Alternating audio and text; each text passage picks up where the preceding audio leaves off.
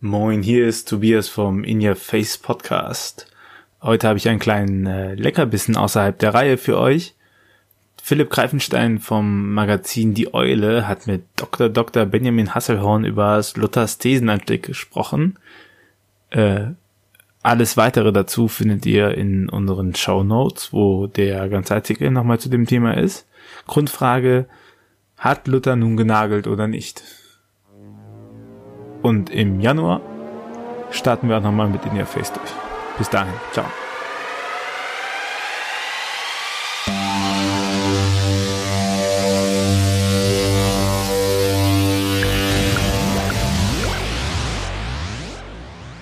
Der Thesenanschlag soll also stattgefunden haben. Ja, das ist schon die erste falsche Frage. Nicht soll, sondern hat stattgefunden.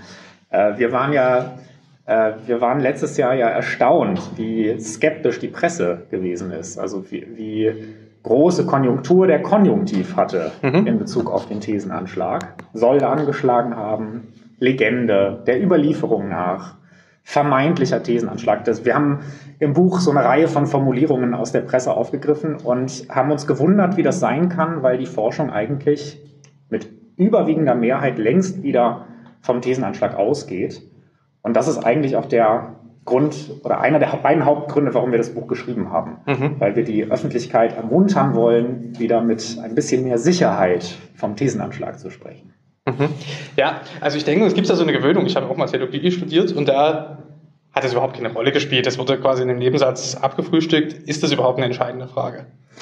Ja, das ist, das ist ja tatsächlich das, was die, worauf die Wissenschaft sich geeinigt hat. Also mhm. die Lage in der Wissenschaft, äh, würde ich mal so zusammenfassen, von ganz wenigen Ausnahmen abgesehen, geht die Mehrzahl davon aus, Luther hat die Thesen angeschlagen, geht aber gleichzeitig davon aus, dass es eigentlich ein völlig unerhebliches Ereignis gewesen. Also wer da was an irgendwelche Türen gehämmert haben mag, ist eigentlich egal. Wichtig ist der Inhalt der 95 Thesen, wichtig ist, dass Luther die Thesen am 31. Oktober 1517 per Brief an Albrecht von Brandenburg geschickt hat und damit den ganzen Stein Reformation ins Rollen gebracht hat.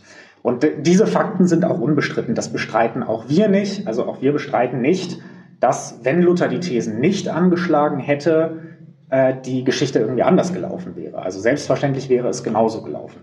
Trotzdem finden wir, ist die Frage nach dem Thesenanschlag extrem interessant und auch wichtig, aus einer Reihe von Gründen. Der eine Grund ist natürlich, da sind Fragen des konfessionellen Selbstverständnisses berührt. Also der Thesenanschlag ist einfach für sehr lange Zeit so etwas wie der Gründungsmythos der Protestanten gewesen. Und wer den angreift, der greift sozusagen auch gleichzeitig die Identität des Protestantismus an. Deshalb hat die wissenschaftliche Kontroverse über den Thesenanschlag, die ja in den 60er Jahren begann, auch so emotionale Reaktionen hervorgerufen. Und wie das kommt, äh, das versuchen wir in dem Buch zu erklären. Aber es ist aus einem, noch einem anderen Grund wichtig. Es ist nämlich wichtig für die Frage, ähm, wie eigentlich Luthers Selbstverständnis am 31. Oktober 1517 gewesen ist. Also mit welchem Selbstverständnis diese Thesen veröffentlicht wurden von ihm. Da gibt es die einen, die sagen, Luther ist eigentlich ein braver Katholik gewesen. Mhm. Der wollte ein theologisches Fachthema diskutieren und das ist irgendwie aus dem Ruder gelaufen.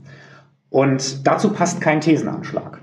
Äh, denn der Thesenanschlag, das ist ja das Bild des, des Rebellen Luthers, des äh, Protestierers Luthers, des ersten Protestanten. Und, ähm, und wir haben uns die Frage gestellt, äh, ob das eigentlich, also ob da nicht der Wunsch der Vater des Gedankens gewesen ist. Man möchte den Rebellen Luther nicht mehr haben und deshalb bestreitet man den Thesenanschlag. Denn das so argumentieren wir in dem Buch. Wenn Sie die Thesen genau studieren, dann werden Sie feststellen, der Rebell Luther lässt sich daraus nicht wegerklären. Der steckt da ziemlich tief drin. Es ist ein Protestakt gewesen, jedenfalls vom Inhalt her. Und dazu passt es dann auch wieder, dass Luther die Thesen anschlägt am Tag, bevor der Reliquienschatz Friedrichs des Weisen in Wittenberg ausgestellt wird, also am Tag, bevor eine Masse an Pilgern äh, die Schlosskirche, den Ort des Geschehens besuchen wird. Also aus diesen beiden Gründen. Der Mythos ist ist für die Wirkungsgeschichte extrem interessant gewesen und für die Frage, ist Luther 1517 eigentlich ähm, ein, äh, im Grunde ein bewusster Rebell gegen die Papstkirche oder ist er ein absichtsloser Reformator mhm. geworden?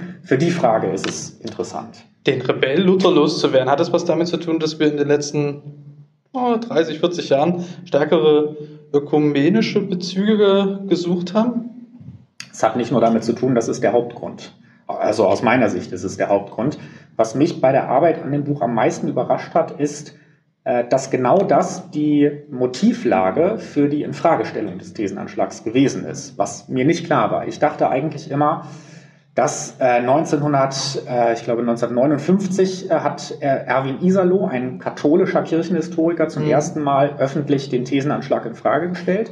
Und ich dachte immer, na gut, da kämpfen Protestanten gegen Katholiken. Also der Katholik nimmt den Protestanten ihren Gründungsmythos weg und die Protestanten wehren sich dagegen. Und ein mhm. Teil der Auseinandersetzung ist auch so zu erklären. Aber bei Isalo ging es eigentlich um was völlig anderes. Denn Isalo gehört zu der Generation katholischer Lutherforscher, die Luther positiv wiederentdecken wollten. Also die in ihm nicht in erster Linie den Spalter, den äh, sozusagen den, den Zerstörer der westlichen Einheit des Christentums gesehen haben, sondern den Vater im Glauben, wie mhm. Peter Manns gesagt hat. Und, ähm, und die Luther von der Schuld befreien wollten, an der Kirchenspaltung, äh, für die Kirchenspaltung verantwortlich zu sein. Und deshalb haben sie gesagt, Luther hat eigentlich nur Kirchenreformen im Sinne gehabt, wie es ganz viele andere gute Katholiken in der mhm. Zeit auch im Sinne hatten. Und die falsche, unglückliche Reaktion der kirchlichen Obrigkeit auf Luthers Ablasskritik ist mindestens genauso verantwortlich für die Eskalation des Streits wie Luthers ursprünglicher Impuls. Also es war genau diese ökumenische Zielsetzung, die, die den Anlass dafür gab, den Thesenanschlag in Frage zu stellen. Und äh, selbstverständlich wollen wir den ökumenischen Dialog nicht behindern äh, mhm. mit, unserer, äh, mit unserer These, aber wir sind schon der Meinung, dass man äh, so ehrenwert kirchenpolitische Ziele sein mögen, das nicht auf Kosten der historischen Wahrheit machen sollte. Mhm. Also ist es für Sie auch ein bisschen überraschend, dass die evangelischen Wissenschaftler dann darauf so eingestiegen sind? Hätten Sie das stärker verteidigen sollen? Naja, die, die ursprüngliche Generation in den 60er Jahren ist da nicht drauf eingestiegen. Mhm. Da gab es ganz massive Vorbehalte. Das hängt natürlich auch immer mit der eigenen biografischen Prägung zusammen. Also wenn man jemandem einen Mythos nimmt, dann wird's emotional, egal worin der Mythos besteht. Mhm. Und das erkennt man in den frühen Auseinandersetzungen um den Thesenanschlag. Das wird aber eine, auch schon eine halbe Forschergeneration später, spielt es keine Rolle mehr. Da sind sich dann plötzlich alle einig, der Thesenanschlag spielt keine Rolle. Ähm, der, äh, das ist eine ereignisgeschichtliche Fußnote und äh, wir sollten uns lieber um andere, um wichtigere Fragen kümmern. Hm. Und, äh, und gleichzeitig spielte äh, sozusagen dem, also spielte gegen den Thesenanschlag eine wichtige Rolle, dass in der Wissenschaft diese Kultur der Entmythologisierung so stark geworden ist. Ja. Das ist in der Theologie losgegangen, das hat aber auch die Geschichtswissenschaft getroffen, die ähm, versucht hat, vor allem die wirkmächtigen Bilder und Geschichtsbilder des 19. Jahrhunderts zu entlarven, zu dekonstruieren. Und äh, dieser Dekonstruktionsversuch gerät jetzt an sein Ende, weil man mhm. auch erkennt, dass man in dem einen oder anderen Fall übers Ziel hinausgeschossen ist. Also im Namen der Wissenschaft einen Mythos dekonstruieren wollte und tatsächlich aber an den Quellen vorbeigegangen ist. Okay. Und Jetzt ist das natürlich, hm, ja, wir machen da weiter. Ja, ja. Äh, ich finde es ja eine spannende Sache, weil ähm, sich ja die evangelische Kirche im Vorfeld des Jubiläums auch ja, gerühmt hat, dass man mit dem 19. Jahrhundert, dass man äh, mit äh, Luther als Nationalheiligem ähm, mhm. da aufgeräumt hat. Ja? Ähm, da gibt es ja eine Verbindung dazu, ja? Äh, diesen den Mythos Luther durchschaubar zu machen. Ja auch viel passiert. Es wird ja der Kirche auch immer wieder vorgeworfen, Luther der Antisemit, Luther als National, äh, als Nationalist etc. etc. Und da ist ja in der Tat, deshalb ist das ja immer so ein bisschen nervig, dass das immer wieder kommt. Ja. Tatsächlich, weil da ist ja eine ganze, ganze Menge äh, dazu gekommen. Und jetzt sagen Sie, äh, die Dekonstruktion von Luther muss auch mal ein Ende haben? Unbedingt. Die, ja. die kann auch nicht. Äh, oder ja, sie kann, also sie Sie, Sie, Sie, haben zwei Möglichkeiten. Also entweder endet sie so, dass sich niemand mehr für Luther interessiert. Mhm. Also ich, ich wohne in Berlin-Neukölln. Da, wenn Sie dann den Namen Martin Luther erwähnen, dann guckt man, also entweder guckt man sie verständnislos an oder man sagt, ach, der schwarze Bürgerrechtler aus den USA, Martin Luther King, äh, oder äh, das ist doch dieser Judenhasser gewesen. Mhm. Und das ist der neue Mythos, der sich auf den Trümmern des Alten bildet. Mhm. Also man hat den Helden Luther nicht mehr, dann hat man jetzt eben den Schurken Luther. Und äh, sie kommen, um, um wenn sie ein, ein Bild von, von Geschichte entwerfen wollen, für, das in der Öffentlichkeit Wirkung hat, kommen sie um solche mythischen Züge nicht rum. Mhm. Äh, sie, sie müssen sich dann entscheiden. Und in der Wissenschaft war letztes Jahr der fremde Luther besonders beliebt. Mhm. Also der Mythos von dem Luther, der mit uns heute nichts mehr zu tun hat. Ja, das ist ja dann eigentlich die Aufgabe der äh, historischen Wissenschaft. Ja? Also Luther zu historisieren, mhm. das, das läuft natürlich, sagen wir mal, dem, dem, dem Wollen auch der, des, des Reformationsgeschehens ja. letztes Jahr zugegen, der das permanent danach gefragt hat, was geht uns Luther heute an? Ja, das ist ja im Grunde genommen die Gegenbewegung zu einer historischen Bewegung, zu sagen, ich nehme ihn einfach als Teil in der Geschichte wahr, ich historisiere ihn. Mhm. Ja, äh, das Jubiläumsgeschäft ist ja das Gegenteil einer Historisierung gewesen, da ging es ja. um Aktualisierung. Und Sie können ein Jubiläum auch nicht historisierend feiern. Mhm. Äh, denn warum feiern Sie dann? Also sie ja. feiern dann entweder was, was ganz schlecht gewesen ist, also einen Antisemiten zum Beispiel, oder sie feiern etwas, was mit uns heute nichts zu tun hat. Ähm, warum dann feiern? Ja. Und, äh, und dieses Anliegen, dass Geschichte, äh, also jeder Umgang mit Geschichte, sobald er in die Öffentlichkeit tritt, nicht bei der reinen Historisierung stehen bleiben kann, sondern gezwungen ist, Bilder zu entwerfen und gezwungen ist, auch Deutungen zu entwickeln, die sagen, warum sollten wir uns heute damit beschäftigen? Mhm. Äh, das ist in der Wissenschaft letztes Jahr nicht so beliebt gewesen, mhm. diese Erwägung. Ich will noch mal ein Stück äh, zu dem Mythos zurück, weil ich denke, die Protestanten sich nicht umsonst dessen ein bisschen rühmen oder trösten, dass sie die Konfession der Entmythologisierung sind. Nicht erst seit Bultmann. Ja? ja. Ähm, da ist ja auch was dran, die Kargheit des Protestantismus. Mhm. Ja? Ähm, nun gab es immer schon Luthermythen, die wird es auch weiter geben. Mhm. Meine Vermutung ist, dass die deshalb immer wieder eine, äh, eine, ähm, eine, eine, Blüte haben, weil uns die Inhalte der Reformation ganz fernstehen inzwischen. Mhm. Also Luther hat ja, wenn dann, Thesen angeschlagen, wenn dann Thesen angeschlagen und sich nicht selber an der Tür aufgeknüpft. Ja, und heute steht die Person Luthers viel, viel stärker ähm, im ja. Fokus als logischerweise der Inhalt der Thesen, der ja. weitgehend unbekannt ist ähm, und im Alltag der evangelischen Kirche auch kaum eine Rolle spielt. Ja. Ohne, also bewusst, bewusst keine Rolle spielt. Ja.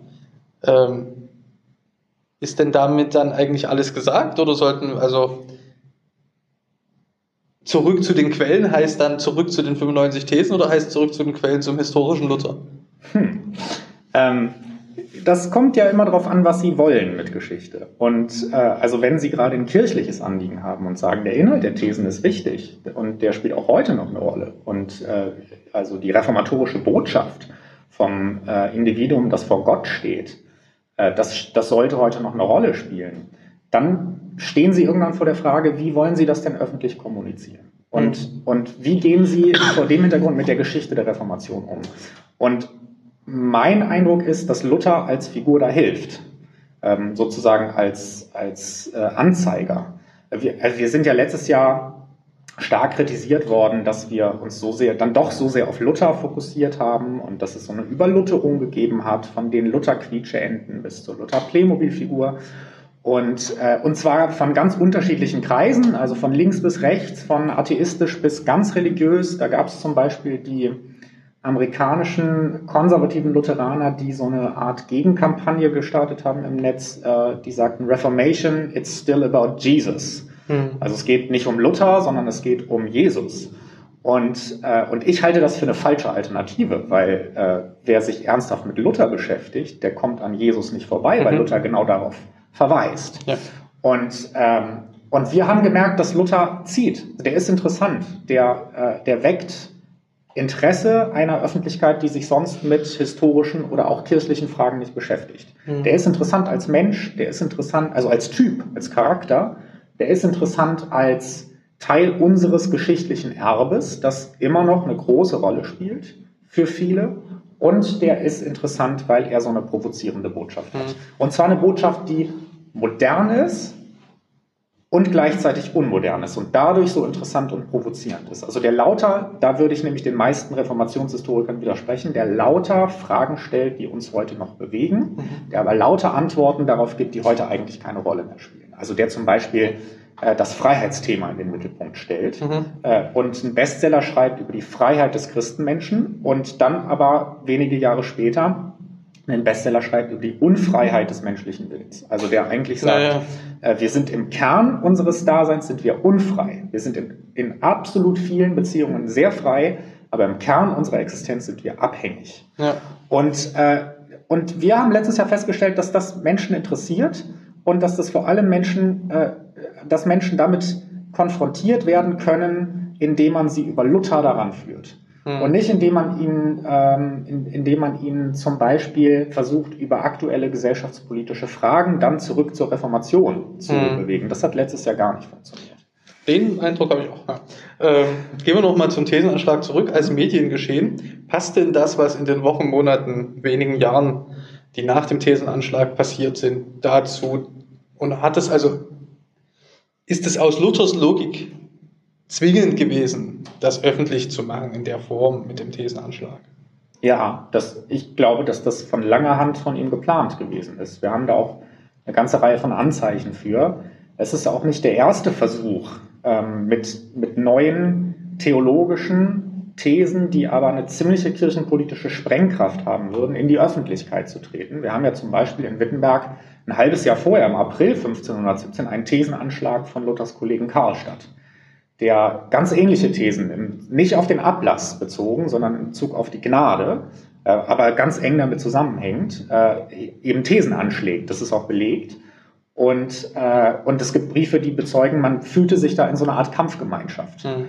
Und, ähm, und Luther wählt sich aber ein Thema, um in die Öffentlichkeit zu gehen, das noch brisanter ist, weil es auch über die Theologenkreise hinaus mhm. eine Rolle spielt, weil es für die Frömmigkeitspraxis eine direkte Rolle spielt. Ja. Soll ich jetzt einen Ablassbrief kaufen oder nicht? Das betrifft so viele. Und, äh, und da war es für Luther klar, dass er in die Öffentlichkeit gehen musste. Ähm, da ist übrigens der Thesenanschlag nur ein Teil, um in die Öffentlichkeit zu gehen. Viel wichtiger ist, dass Luther die Thesen unbedingt verbreitet sehen wollte und deshalb möglichst breit an alle möglichen Freunde, Gelehrte, Bischöfe geschickt hat, damit sie sich verbreiten. Mhm. Er hat dann später gesagt, dass er überrascht war und dass er eigentlich das wie eine Art Geheimsache verstanden wissen mhm. wollte und, äh, und also ohne sein Zutun sich die Thesen in Windeseile verbreitet hätten. Da muss ich sagen, da bin ich doch sehr skeptisch, ob das nicht im, sozusagen im, im Kampfgeschehen Luthers dann so eine Art Schutzbehauptung ist, ja. dass, ich, dass er eigentlich ja nur im Rahmen seiner Befugnisse als Professor an Wittenberg gehandelt hat und gar keine große Sache daraus macht. Eine Form äh, durch, also eine Form einer selbstbewussten Selbstmythologisierung kann das ja auch sein. Ja. Ja. Es gibt äh, ja, also die Bestreiter des Thesenanschlags, die verweisen eben darauf, unter anderem darauf, dass es eine Reihe von Aussagen Luthers gibt, die sich eigentlich mit einem Thesenanschlag am 31. Oktober 1517 nicht vereinbaren mhm. lassen. Und wir greifen das in unserem Buch auf und zeigen, dass es eben auch andere Äußerungen Luthers gibt, die sehr wohl sich vereinbaren lassen und äh, versuchen zu erklären, warum er sich so äußert, wie er das tut. Mhm. Und das hat äh, in jedem Kontext, in dem er das macht, ziemlich eindeutig taktische Gründe, warum mhm. er das tut. Aber man könnte ja auch ich, ich sehe das jetzt mal als Mediengeschehen, ne? wenn man heute was äh, unbedingt verbreitet wissen will, dann hält man es geheim. ne? Dann sagt man, dass es eine Geheimsache ist. Ja, genau. Ne? Ähm, mm, und nicht nur das, sondern man jetzt doch die Parallele mal zu ziehen. Wo ist denn die Kirchentür, die Wittenberger Kirchentür in unserer Gesellschaft heute, ja. an die man Thesen äh, anschlagen soll, die allgemein eine Bedeutung äh, erhalten. Ne? Also wir haben gerade schon gesagt, dann muss es eben nicht bloß theologisch sein, sondern es muss zumindest eine gängige Frömmigkeitspraxis äh, mit betroffen sein. Ja, ja. ja. ja. Äh, das ist ja, also das sind ja zwei Fragen gleichzeitig angesprochen, das Medium und die Botschaft. Mhm. Und, ähm, mit dem Medium sprechen sie gerade. Genau, und mhm. bei Luther. Also nicht mit der Eule an sich, aber mit den, genau. mit den, mit den neuen Medien. Ne? So ist es. Und ja. bei, bei, Luther ist das Medium nicht die Botschaft. Er mhm. braucht das Medium, um seine Botschaft zu verbreiten. Und mhm. die Frage, ob eine Botschaft heute trägt oder nicht, ist aus meiner Sicht relativ unabhängig vom Medium. Mhm. Aber natürlich gibt es heute wieder eine Medienrevolution und Verbreitungsmöglichkeiten für eigene Inhalte, die noch weit über das hinausgehen, was Luther zur Verfügung stand. Und, äh, ähm, und also es hat ja jetzt doch eine, eine, gewisse Debatte auch innerhalb der Kirche gegeben über diese Frage, die wir schon kurz angerissen haben, wie politisch sollte Kirche eigentlich sein? Und das ist äh, interessanterweise ja nochmal richtig befeuert worden durch Twitter. Also da hat ein Journalist der Welt, Ulf Poschardt, hat einen Tweet abgesetzt, weil er Predigtstreit. Genau, weil er sich also das, was heutzutage unter Predigtstreit durchgeht. Ja, genau. ja. und das hat zu einer breiten, relativ breiten mhm. Debatte geführt. Und ähm, also insofern ist das Medium ist tatsächlich für, also ist auch schon für die Reformation immer Mittel zum Zweck. Ich will eine Botschaft verbreiten und suche mir das Medium, auf dem ich das am besten kann und hoffe auf eine Reaktion. Mhm. Aber das ist die Predigt und das Thesenanschlag an Kirchentüren heute nicht mehr. Das ist äh, der Thesenanschlag an Kirchentüren heute eindeutig nicht mehr. Es hat ja letztes Jahr in Wittenberg einige Thesenanschläge gegeben. Ja. Äh, von denen aber niemand wirklich Notiz okay. genommen hat. Abgebucht äh, das, ist dann, das ist viel eher, also es sind, manchmal sind es noch Bücher, also das Medium Buch ist dann doch zählebiger, als man so denkt. Es sind oft aber auch kurzfristigere Stellungnahmen. Also sei das in den alten neuen Medien der Zeitung oder sei das mhm. in den neuen neuen Medien von Facebook und, und Twitter. Mhm. Der also Thesen, natürlich hätte Luther auch getwittert. Ja, der hätte, hätte es wahrscheinlich auch gekonnt, muss man ganz ehrlich sagen. Ja. ja. das ist ja die Verkürzung, die man in den Thesen dann schon, also die, die Pointierung, die man in den Thesen schon sieht, die ist äh, Twitter äh, würdig. Ja. ja. Also man kann, äh, kann, man kann da, ist möglich, das zu übertragen. Ja. Mhm. Aber als öffentlicher Akt interessiert mich der Thesenanschlag äh, schon mal mhm. nochmal, weil das ja eigentlich was ich finde es fürchterlich unprotestantisch eigentlich. Ja. Ja, also sich nicht bloß hinzustellen und was zu sagen, sondern da ist ja, da ist ja ein Akt dabei, da ist das Fleisch mit dabei. Ne? Also ich mache was. Zu inszenieren, was, ja. Ne? Eine Inszenierung dabei, genau. Und äh, so ein bisschen, das führt uns nochmal ein letztes Mal zurück zu der Furcht vor dem Thesenanschlag. Das hat ja was mit Courage zu tun. Ja? Nicht einfach nur irgendwo ein Buch zu schreiben, nicht irgendwo eine Denkschrift zu verfassen, sondern in der Öffentlichkeit sichtbar mit ja. Handeln und Wort äh, was zu machen. Ist es das, was wir von Luther lernen können? Das ist, gehört zu den ganz wesentlichen Dingen, die man von ihm lernen kann. Ich habe äh, 2014 war ich Beobachter einer Podiumsrunde, äh, wem gehört Luther? Und da saß der damals noch religionspolitische Sprecher der Grünen, Volker Beck, mhm. der gefragt wurde, was ist denn an Luther heute noch relevant, was ist faszinierend? Und der sagt, es ist Luther in Worms. Es ist derjenige, der mutig in der Öffentlichkeit steht und gegen Widerstände für seine Überzeugung eintritt. Da ist natürlich die Szene Luther vor dem Reichstag in Worms fast noch mhm. stärker als der Thesenanschlag. Und von den anwesenden Wissenschaftlern kam da so äh, also starke Skepsis dagegen, dass das tatsächlich so gewesen sei. Es wurde aber auch nicht gesagt, warum die Skepsis so groß sei. Und ich glaube, dass es tatsächlich mit so einer Furcht davor zusammenhängt oder einer also einer Grundskepsis gegenüber allem, was, was nach Heldentum klingen könnte und einer Grundskepsis gegenüber allem, was ja tatsächlich, Sie haben gesagt, zu sehr Fleisch an, die, mhm. an das Gerüst bringt. Es ist ja wirklich bezeichnend, dass in Wittenberg die äh, vehementesten Befürworter des Thesenanschlags Katholiken sind. Mhm. Also der äh, wahrscheinlich Sachsen-Anhalt weit entschiedenste Befürworter des Thesenanschlags ist der Ministerpräsident Rainer mhm. Haseloff. Mhm. Ähm, der, der dann auch nicht zu Unrecht den Protestanten sagt, lernt von uns Katholiken, wie Tradition eigentlich geht, lernt endlich Wittenberg als heiligenOrt zu begreifen und lernt endlich den Thesenanschlag nicht dauernd in Frage stellen. Na gut, da hat aber Hasselhoff als Wittenberger und Ministerpräsident natürlich auch seine eigenen Anliegen. Selbstverständlich dahinter. hat er das, aber trotzdem lohnt es sich über diese Frage mal nachzudenken, ja, ja. Ob nicht die dauernde Intellektualisierung und die dauernde Dekonstruktion auf, also äh, das, das spielte ja 1983 beim Luther ja auch schon eine mhm. Rolle. Zu, also vor allem in der Bundesrepublik war es so, dass die Hauptausstellung damals in Nürnberg äh, auch schon diesen fremden Luther stark gemacht hat. Es mhm. war von Wissenschaftlern gestaltet, die darauf abgehoben haben, Luther ganz konsequent zu historisieren und überhaupt keine Fragen zu stellen, was das mit heute zu tun hat. Bewusst nicht zu stellen. Mhm. Und das Presseecho war entsprechend verhalten. Also es gab, gab eine ganz interessante Kontroverse innerhalb der FAZ-Redaktion, die jetzt erst vor kurzem von Jan Scheunemann aufgerollt wurde in einer Arbeit über Luther Gedenken im 20. Jahrhundert, äh, über die Frage, also wie fremd darf man eigentlich einem Publikum die eigene Geschichte präsentieren? Und der Rezensent, ich glaube, der Süddeutschen Zeitung hat einfach lapidar geschrieben, das Ergebnis solchen Bemühens ist nicht Objektivität, sondern Langeweile. Mhm. Und das ist eine große Gefahr. Also mhm. wenn Sie davon überzeugt sind, als, gerade als Wissenschaftler davon überzeugt sind, dass die, die Dinge, mit denen Sie sich da historisch beschäftigen, relevant und wichtig sind, dann haben Sie auch die Pflicht, das zu kommunizieren und das zu begründen. Ja. Ich kenne ja, ich habe ja reichlich Podien besucht und mhm. im Studium erst recht. Ähm, und da ist meine Wahrnehmung, dass also Kirchengeschichtler allgemein, aber im Grunde genommen jeder Theologe, der auf einem Podium was irgendwie mit Reformation zu tun hatte in den letzten fünf, sechs Jahren, im Grunde genommen immer in der Spielverderberrolle war. Ja. Ja, also und sich bewusst auch in diese Spielverderberrolle hineingesetzt hat. Also immer die erste Äußerung, was alles nicht stimmen kann. Mhm. Ja, und da habe ich jetzt den Eindruck, das ist das, was sie auch ähm, ankiegelt. Ja, muss ich sagen, das ist eigentlich unnötig. Ja, ähm, die Wissenschaft, die theologische Wissenschaft oder die die evangelische theologische deutsche Wissenschaft, fakultätsgebundene Wissenschaft, ja. die war auch das, was das äh, Reformationsjubiläum letztes Jahr anging, sehr, sehr skeptisch. Gab es deutliche Stimmen auch, dass das alles so nicht geht. Äh, und die Beteiligung hielt sich dann auch in Grenzen. Ja? Mhm. Ähm, hätte dann jetzt mit Rückgriff auf das, was Sie gerade gesagt haben, die EKD deutlicher sagen müssen, ja, wir haben das ja 83 schon mal so gemacht, wie ihr dachtet, das ist richtig schwer und jetzt machen wir es anders? Ja, unbedingt. Also, ja. Aber das wurde nicht getan. Ne? Das, also nein, also die, ich meine, die, die Praktiker des Reformationsjubiläums, und das sind ja nun nicht nur kirchliche, sondern auch zivilgesellschaftliche mhm. und staatliche Praktiker gewesen, die haben sich ja dann äh, also von, von, von dieser massiven Skepsis seitens der Wissenschaft nicht so stark irritieren lassen. Nee. Also die haben dann eben einfach, äh, das haben wir in Wittenberg auch so gemacht, wir haben dann eben einfach unsere Projekte und Ausstellungen gemacht und mit den Wissenschaftlern zusammengearbeitet, die das Anliegen geteilt haben.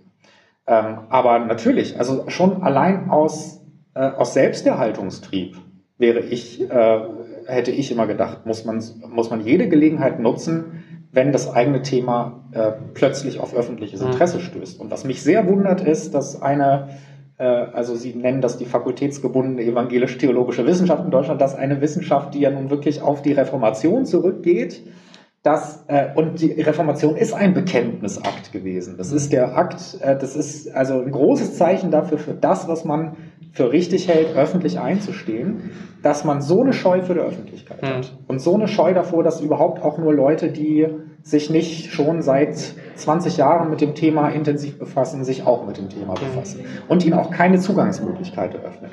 Das ist, wenn ich es mal ganz zugespitzt formulieren sollte, natürlich auf Dauer äh, so, dass es zu der Frage führt, brauchen wir so eine Wissenschaft eigentlich? Mhm. Das ist, beruht ja eigentlich auf. Ja gut, die Wissenschaftler sagen, das ist genau unsere Funktion, also dieses begleitende, kritische, nicht selber Akteur sein, sondern äh, hinterher schauen. Ja? Ja. In der Frage. In anderen Fragen äh, ja, nicht. Sie müssen nur, Sie, äh, natürlich müssen Sie die gesellschaftlichen Umstände immer mit berücksichtigen. Ja. In einer Gesellschaft, in der alle dem, dem Luther-Mythos huldigen, mhm. finde ich, ist die kritische Aufgabe der Wissenschaft wichtig in einer Gesellschaft, in der den keiner mehr kennt, kommt die Vermittlungsaufgabe. Ist die, ist die kritische Funktion sinnlos. Mhm. Also äh, sonst, äh, also ich habe dann letztes Jahr immer, ich habe den Test immer gemacht in, in Neukölln. Also da wusste niemand, im, im Schnitt niemand von irgendwas. Aber die, ähm, also wenn man dann versucht hat zu erklären, wir äh, haben das Reformationsjubiläum und das ist das der 500. Jahrestag äh, dessen, dass Martin Luther die Thesen nicht Dann wird jetzt schon eingeschlafen. Ja, das, das ja. funktioniert einfach. Also hat die Wissenschaft da auch eine Vermittlerrolle. Ja? Unbedingt. Und ähm, das wird ja wohl der Grund sein, warum ein paar Leute gegen ihr Buch schießen, oder?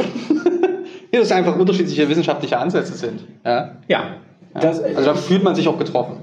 Das meinten Sie auch so, also dass man offensichtlich. Also wir haben ja, äh, wir haben natürlich mit Widerspruch gerechnet, weil letztes Jahr es ja auch äh, innerhalb der Wissenschaft einen Riesenstreit gab, weil wir als Teil der Kampagne für die drei nationalen Sonderausstellungen fürs mhm. Jubiläum ja den Hammer als Symbol benutzt haben. Mhm. Und das hat unglaubliche Kritik ausgelöst. Also wie wir denn die Mythen des 19. Jahrhunderts auf so eine Art äh, repressieren können. Okay. Und das spielt, glaube ich, auch so eine Art Generationenkonflikt eine Rolle, weil also inzwischen sind Kultur, Symbol, Geschichte und so weiter sind eigentlich so weit, dass man sich viel entspannter mit der Wirkungsgeschichte befassen kann, dass man auch lernt, dass die Rezeptionsgeschichte Teil der Geschichte ist. Ähm, und, und dass es, also dass diese, dass diese Wächterfunktion, die historisierende ja, ja. Wächterfunktion sich totläuft und wirklich in der Gefahr steht, dass sie irrelevant wird. Ähm, und, und gerade vor dem Hintergrund man lernen sollte, die Vermittlungsaufgabe wieder ernster zu nehmen.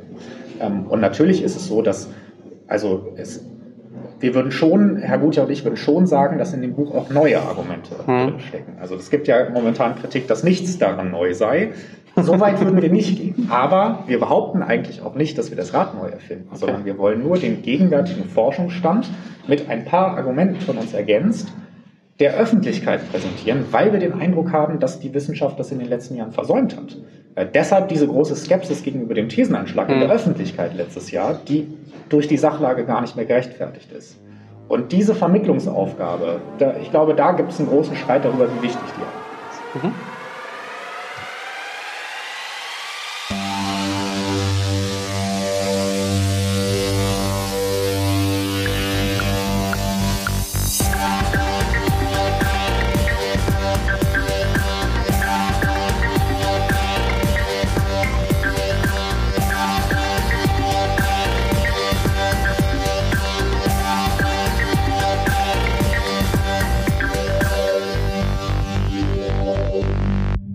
Ganzen Text plus Fußnoten findest du auf iyf.ruach.jetzt.